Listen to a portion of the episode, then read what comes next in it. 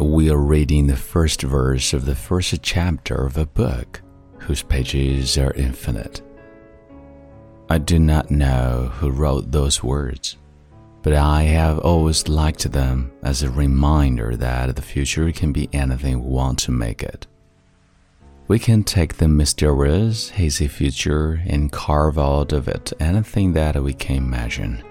Just as a sculptor carves a statue from a shapeless stone. We are all in the position of the farmer. If we plant a good seed, we reap a good harvest. If our seed is poor and full of weeds, we reap a useless crop.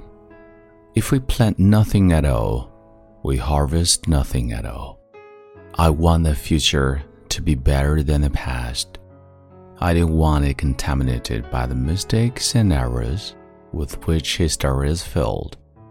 We should all be concerned about the future because that is where we will spend the remainder of our lives.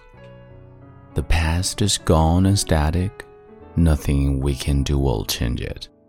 The future is before us and dynamic. Everything we do will affect it. Each day brings with it new frontiers in our homes and in our business. If we only recognize them, we're just at the beginning of the progress in every field of human endeavor.